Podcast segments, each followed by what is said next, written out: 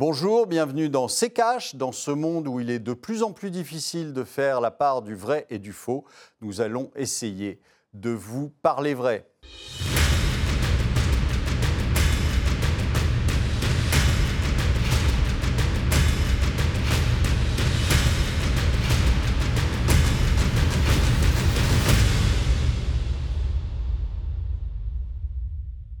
Bonjour à tous et bienvenue dans C'est Cash, votre émission dédiée à l'actualité économique. Et dans ce numéro, nous allons nous intéresser aux banques centrales. Alors que la Banque euh, centrale d'Angleterre a annoncé des achats d'obligations gouvernementales euh, pour rétablir des conditions de marché normales, l'ONU a appelé la Fed à lever le pied en considérant euh, que la hausse des taux opérée en 2022 par les banques centrales des pays riches est beaucoup euh, trop rapide. Alors, les banques centrales, euh, finalement, font-elles l'appui le beau temps? Rétro-pédale-t-elle? Bien sûr, on va essayer de répondre avec vous. Olivier, bonjour Olivier. Bonjour Amira. Avec notre invité Bernard euh, Monod, vous êtes ancien eurodéputé, économiste politique et vous avez écrit L'Eurovision pour les peuples, le patriotisme ou la banqueroute. Bienvenue.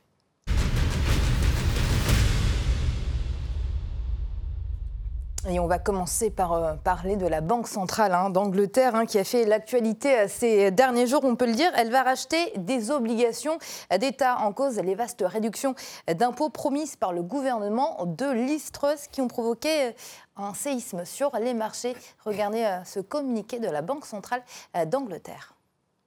La banque va effectuer des achats d'obligations gouvernementales à échéance éloignée afin de rétablir des conditions de marché normales. Cette opération sera entièrement financée par le Trésor. Le mouvement du marché est exacerbé depuis hier et affecte particulièrement la dette à long terme. Si ce dysfonctionnement du marché continue ou empire, cela causerait un risque réel à la stabilité financière du Royaume-Uni. Olivier, ça veut dire quoi Que la Banque centrale est venue euh, à l'aide de l'Istrus? Ah bah, C'est qu'il y a un rétropédalage, euh, euh, comme il était d'ailleurs prévu et attendu, c'est-à-dire que vous êtes dans une situation où aujourd'hui, les, euh, banques centrales ont voulu montrer qu'elles faisaient quelque chose. Donc, euh, elles ont voulu euh, montrer qu'elles essayaient de maîtriser l'inflation, ce qui était idiot, vraiment idiot. C'est-à-dire que vous ne pouvez pas, en montant les taux, maîtriser l'inflation actuelle, car cette inflation n'est pas de la part d'un d'un excès de demande et euh, d'une offre qui n'arrive pas à s'ajuster à la demande, elle est due simplement, un, à la politique zéro Covid de la Chine, qui fait que ça instaure des blocages et que donc qui dit blocage dit hausse de prix. Ça, c'est la première raison. Et la deuxième raison, c'est évidemment le, tout l'argent qui a été déversé depuis des années euh, sur, euh, sur les marchés financiers. Donc, vous avez ces deux raisons et vous pouvez augmenter les taux autant que vous voulez. Si vous voulez, c'est pas pour ça que le port, euh, le principal port chinois, va réouvrir. Donc, euh, on sent bien que ça n'a aucun, euh, aucun intérêt là-dedans. Et là-dessus, bah, vous avez une récession qui est induite par ça. Un, par la hausse des prix. Deux, par une faiblesse euh, énorme de la demande, parce que vous avez des ménages qui sont obligés d'arbitrer entre des dépenses contraintes et euh, euh, les autres dépenses. Donc vous avez une récession qui va arriver, qui va être gigantesque, en plus avec l'impossibilité d'accéder à l'énergie. Donc vous allez avoir une forte récession et ça, c'est concomitant à une hausse des taux, c'est-à-dire que encore une fois, les banques centrales sont à l'envers de, ce qu'il faudrait faire. Donc les banques centrales, là-dessus, montent les taux, et puis tout d'un coup, ça dérape. C'est ce qui s'est passé en Angleterre. Vous êtes passé en quelques semaines de 2 à 4. Et autant, si vous voulez, il y a 25 euh, ans, euh, quand vous aviez des pays qui étaient endettés à 60% du PIB, bon, passer de 2 à 4, c'était grave, mais ça pouvait se, contrôler. Aujourd'hui, vous n'êtes plus endetté à 60% du PIB, vous êtes endetté à 150% du PIB. Là, c'est plus du tout la même chose. Parce que quand vous êtes à 4, à 150% du PIB, ça fait 6. Or, comme vous n'avez pas une croissance de 6, mais que vous avez une récession, bah, ça devient hum. un petit peu taquin. Et donc, euh, aujourd'hui, ce qu'il y a eu, c'est ce que je vous annonce depuis des, des mois et des mois en vous disant vous allez voir que les banques centrales vont retourner leur veste. Elle a, la Banque d'Angleterre a retourné sa veste et a dit bah, écoutez, moi je ne peux pas rester à 4, donc il va falloir mhm. que j'achète des obligations, donc que je recommence des quantitative easing et que je fasse baisser les taux. Et rassurez-vous, la BCE suivra le chemin et la Fed suivra le chemin aussi. Donc euh, c'est il va y avoir dans les mois qui viennent un retournement de veste complet. Ils ont joué, ils ont essayé de nous endormir en nous disant ne vous inquiétez pas, je m'occupe de l'inflation. En fait, ils ne s'occupent de rien du tout et ils vont retourner leur veste pour faire mhm. rebaisser les taux. Alors peut-être pas les remettre à zéro, j'en sais rien. Mais d'ailleurs, regardez un exemple parmi, parmi euh, les meilleurs exemples qu'on ait depuis des années. Regardez le Japon. À chaque fois, ça s'est passé de la même façon. Mhm. À chaque fois, la Banque centrale est revenue en disant on ne peut pas laisser monter les taux. Et elle a recommencé son quantitative easing pour refaire baisser les taux. Bernard Monod, vous êtes économiste politique. Alors cette question s'adresse à vous tout particulièrement. Certains disent que la politique économique hein, britannique est incohérente car finalement on a un gouvernement et une banque centrale qui travaillent à contre-courant. Est-ce que vous êtes d'accord? C'est ce que disait le garde Schurm, effectivement, occidentaux et en particulier aux États-Unis, c'est qu'ils ont tensé euh, le, nouveau gouvernement euh, du Royaume-Uni. Euh, le seul problème, c'est qu'ils sont exactement dans la même situation aux États-Unis. Dans, dans la zone euro, l'Union européenne, pareil. En fait, c'est tout l'Occident qui est pris à son propre piège du surendettement général. Donc on est en train tous de crever du surendettement et la seule solution qu'ils trouvent, c'est de faire encore plus de dettes pour résoudre le problème qu'ils ont eux-mêmes créé. Comme le communisme. Exactement. voilà. Ça ne marche pas parce qu'il n'y a pas assez de, dettes et, pas assez de, en, Europe, pas assez d'Union européenne. Donc voilà, on, est pris dans cette spirale infernale. Euh, on est tous à la même enseigne. Enfin, quand je dis tous, c'est tout l'Occident, tous les pays occidentaux. Il y a d'autres pays que sont les Brésil, Russie, Inde, Chine, et puis tous les pays alignés, dont les pays de l'OPEP. Hein. je crois qu'on en dira peut-être un mot tout à l'heure, j'espère. Euh, où en fait, euh, ils ont une autre approche euh, macroéconomique qui est en train de leur réussir un petit peu plus aujourd'hui. Hein.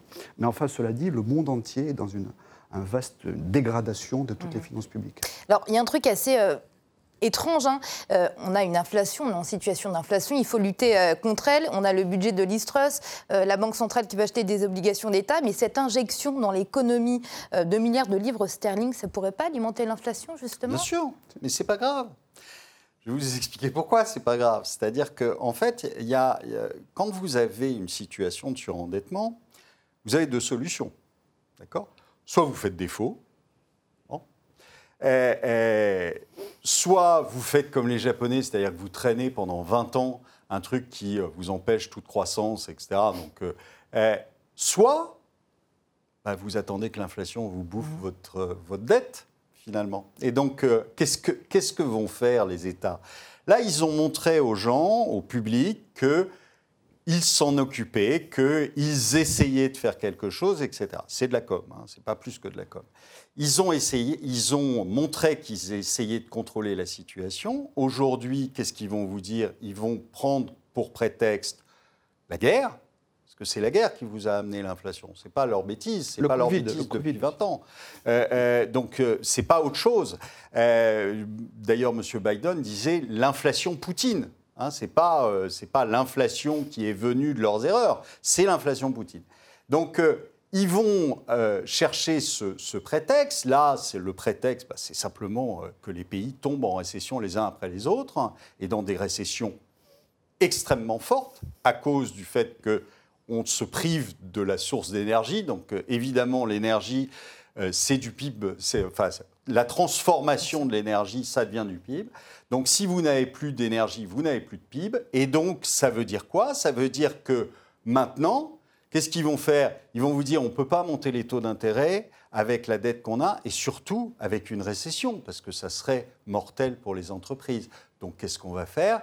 Eh bien, tant pis, euh, tant pis pour l'inflation. On va à nouveau acheter des obligations, on va à nouveau remettre les taux à zéro, on va à nouveau faire partir la planche à billets. Puis, ma foi, bah, si, euh, si la monnaie s'effondre, euh, c'est pas grave, mhm. ça sera le méchant Poutine qui aura fait s'effondrer la monnaie. OK, mais en attendant, la monnaie va s'écrouler, donc ça va donner encore plus, si vous voulez, d'inflation pour des pays surtout comme le nôtre, qui, je vous rappelle, euh, euh, importe tout et n'exporte rien, puisqu'on n'a plus d'industrie en France, donc euh, le problème est réglé.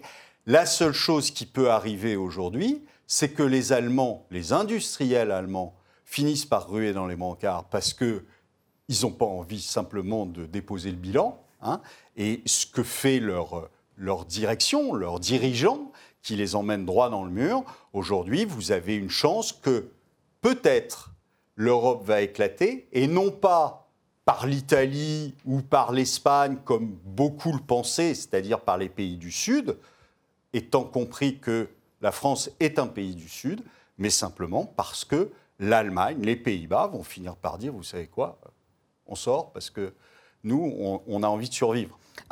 En, tout cas, euh, le FMI a soutenu hein, cette aide de la Banque centrale d'Angleterre. Je vous propose d'écouter. La Banque d'Angleterre a réagi rapidement et de manière très appropriée. Nous avons vu au Royaume-Uni les conséquences de la contradiction qu'il peut y avoir entre les politiques monétaires et les politiques fiscales, mais il s'agit d'un pays mature avec des institutions fortes. Bernard euh, Monod, le FMI et les banques centrales finalement sont main dans la main? Complètement. Euh, comme la BRI d'ailleurs, parce qu'on parle toujours du FMI, mais il y a également la, Banque de Règlement International. Euh, voilà, quand je vous parlais de garde-chion tout à l'heure, c'était ça, c'est toutes ces institutions, entre guillemets, euh, supranationales, qui disent aux États ce qu'il faut faire, comment il faut gérer, etc. Toujours dans le sens, bien entendu, des intérêts des marchés financiers et du système bancaire internationales qui, en même temps, eux, ne vivent que de la prédation sur euh, les richesses des nations. Hein. Parce que c'est, euh, quand je vous parlais d'économie politique, c'est aussi ça, de, bien comprendre cette, ce vampirisme de Wall Street, de la City dans le temps, un peu moins maintenant, compte tenu de ce qui s'est passé, sur l'ensemble des États occidentaux. Donc on est dans une situation extrêmement explosive, comme l'a très bien expliqué Olivier Delamarche, et qu'on euh, va tout droit vers une banqueroute. C'est ce qui est d'ailleurs un peu le mm. titre de, mon livre, le patriotisme ou la banqueroute. Ils n'ont pas voulu de patriotisme en termes, en termes de, modèle économique. Euh, ils ont fait du mondialisme, de l'ultralibéralisme, et nous en, nous en payons aujourd'hui le prix, et, la facture va être très salée. Alors, une dernière question, hein, Olivier, concernant euh, la Banque centrale d'Angleterre. Elle avait donc prévenu qu'elle achèterait des obligations. Finalement, quand on regarde, elle n'en a pas acheté beaucoup. Pourquoi? À quoi joue-t-elle? Non, parce que c'est le problème, c'est qu'ils euh, ont un peu euh, les, fesses entre deux chaises. c'est compliqué. Euh, pour acheter des obligations, il bah, faut des sous. Pour avoir des sous, il bah, faut faire fonctionner la planche à billets. et donc, c'est compliqué. on, est on est dans la période où il va falloir vraiment retourner sa veste, mais on aimerait que seul le discours suffisent, hein, parce que euh, les, banques centrales, depuis très longtemps, euh, euh, manient le verbe pour, en fait, éviter d'avoir à agir. Alors, plus généralement, nous sommes dans une phase hein, où les banques centrales relèvent leur taux directeur. Hein, la BCE lève ses taux de 50 points de base en juillet, je crois, 75 là en septembre. La Fed, vous l'avez dit, l'a fait depuis bien longtemps. Et concernant la BCE, on est même sûr que ça va continuer. Regardez. La Banque centrale européenne relèvera ses taux directeurs autant que nécessaire pour endiguer l'inflation sous-jacente, même si le rythme du resserrement monétaire pourrait ralentir après la fin de l'année. Nous relèverons les taux autant que nécessaire pour faire baisser l'inflation sous-jacente. Cela aura un effet positif sur le produit net bancaire des banques. Les banques européennes sont donc plus solides que ce que certains craignent. Bernard euh, Monod, je vois que vous euh, souriez. Qu'est-ce que ça vous inspire? C'est un Olivier en parlait, c'est l'enfumage de communication permanente des, des banquiers centraux. Euh, tout va bien, tout est sous contrôle, sauf que tout est en train de déraper dans la réalité. Euh, tous les, compteurs euh, macroéconomiques et économiques sont dans le rouge. Je parle en particulier de la France. Il y a l'Italie, il y a l'Allemagne. le Royaume-Uni, on va dire que c'est la première pièce du jeu de domino.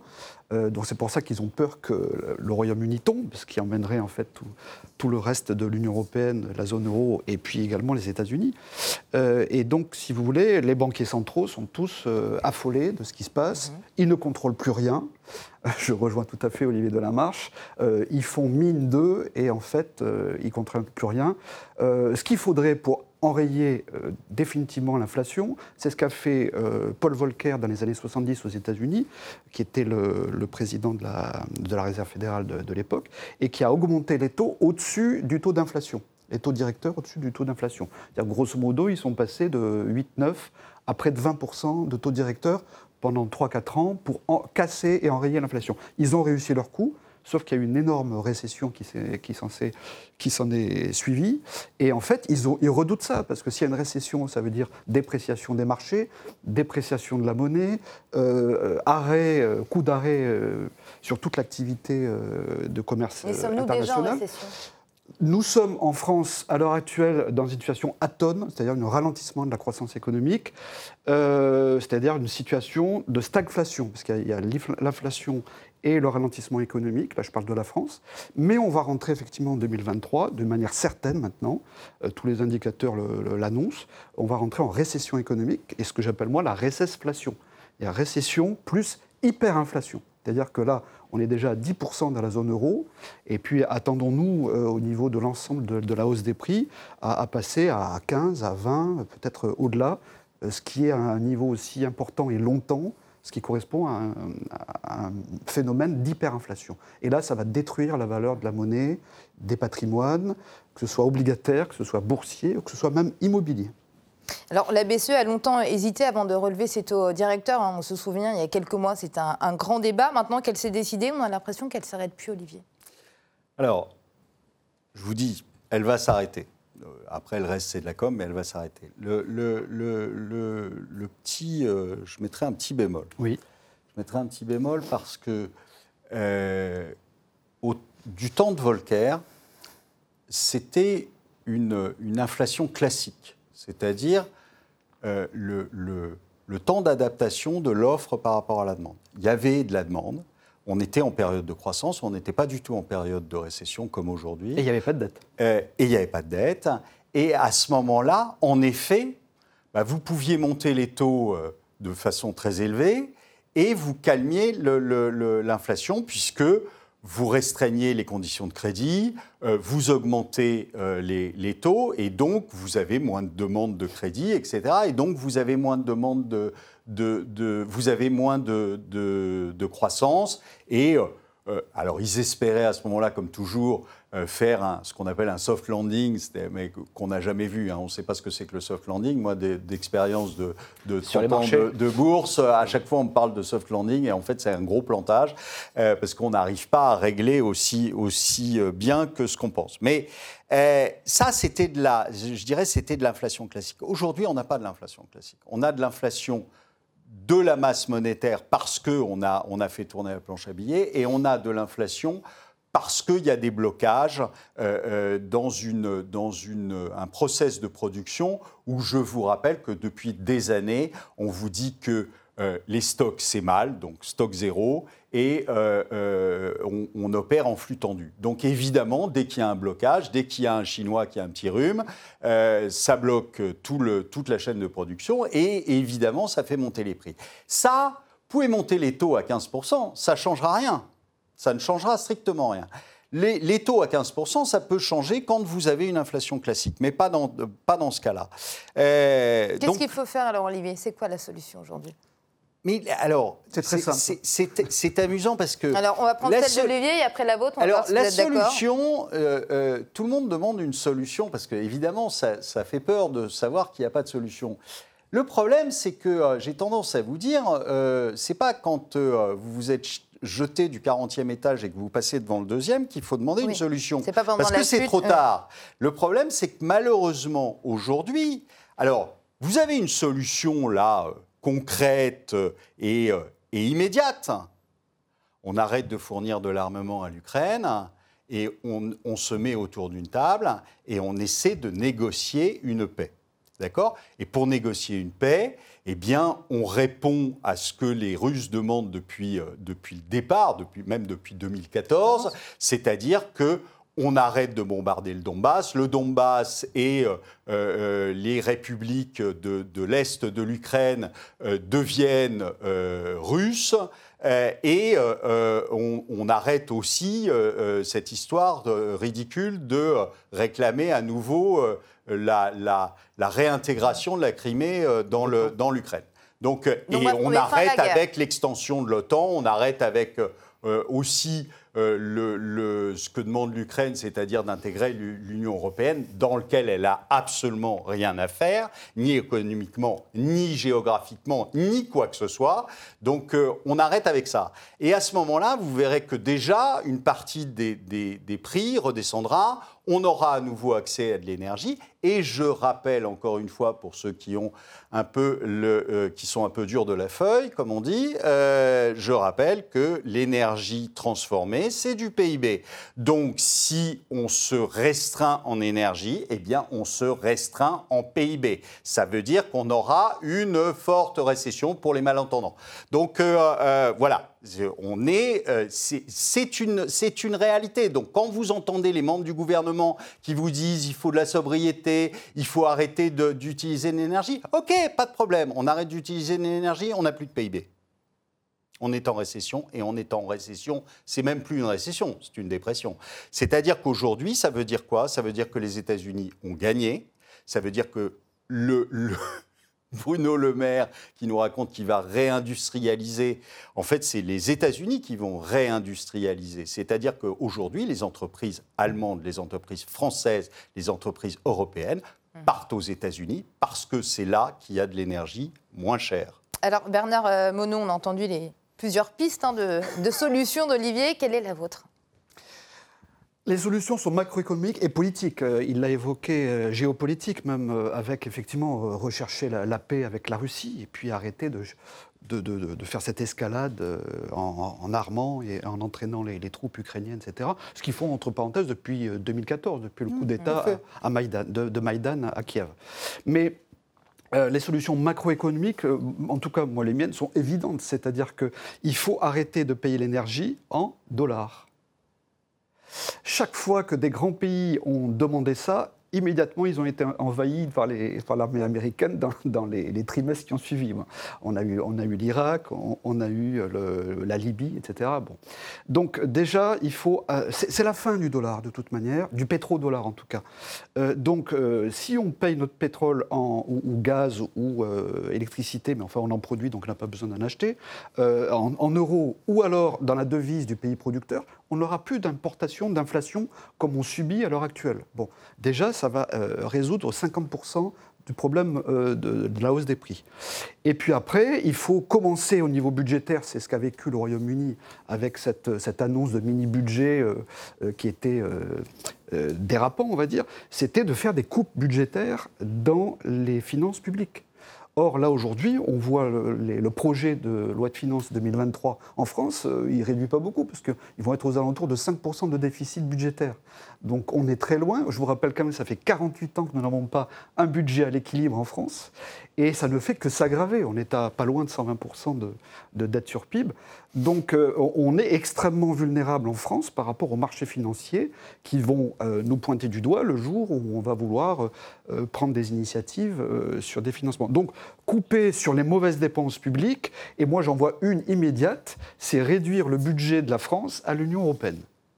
On réduit déjà de moitié, c'est-à-dire que 2023, on ne serait pas loin de 28-29 milliards. Si déjà on ramenait à 15 milliards, on ferait immédiatement 13 milliards d'euros d'économie et euh, la réforme des retraites, elle s'éteindrait toute seule, puisque c'est à peu près 0,5% du PIB, c'est 10-12 milliards, donc on ne parlerait même plus de réforme des retraites. Donc, on peut même faire 28 milliards d'économies en sortant de l'Europe. Et je suis désolée, on est passé par le temps. Ce sera encore plus efficace, c'est-à-dire récupérer notre souveraineté. Merci, messieurs. L'Union européenne. On va passer aux questions des euh, téléspectateurs.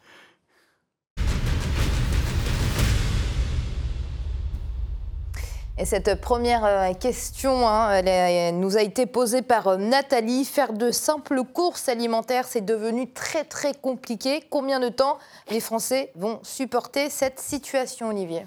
Bah, Je lui retourne la question. Combien de temps elles veulent supporter? Euh, Le problème, c'est que ça risque de durer, pour la bonne et simple raison que je rappelle que le principal, que le principal producteur de potasse, c'est les Russes qu'il euh, faut aussi de l'énergie pour produire des engrais. Et que donc, si vous n'avez pas d'engrais dans l'agriculture actuelle, eh bien, vous avez moins de production, donc vous aurez des prix qui vont, qui vont augmenter. En plus, vous avez eu un rapport sénatorial euh, récent, le 28 septembre, je crois, qu'il a, été euh, publié, euh, sur l'état de l'agriculture en France, c'est un désastre. C'est-à-dire qu'en France, nous étions autosuffisants depuis des, siècles, je dirais. nous étions autosuffisants, ça n'est plus le cas. Le grenier de l'Europe. Donc nous importons aujourd'hui. Euh, euh, et, pas qu'un peu. Et donc, euh, c'est affolant. Ça veut dire que les prix risquent de continuer à monter et que ça va être de plus en plus difficile. Merci à nos politiques depuis, depuis 20 ans. vous avez encore une fois réussi votre coup. Bernard Monod, très rapidement, est-ce que cette inflation, cette situation va durer encore longtemps? Ou est-ce qu'on peut être un peu optimiste? Mais ce n'est pas de l'optimisme, c'est du réalisme. C'est-à-dire que la fête est finie. Quoi. Ça fait 50 ans que le bal tourne. Euh, on arrive à la fin de ce système-là.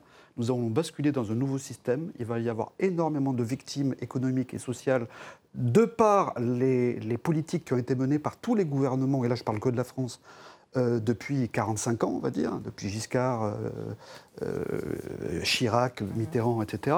Et puis le Macron étant le dernier. Donc ce système-là est terminé. Donc attendons-nous à avoir une hyperinflation, je le disais juste avant.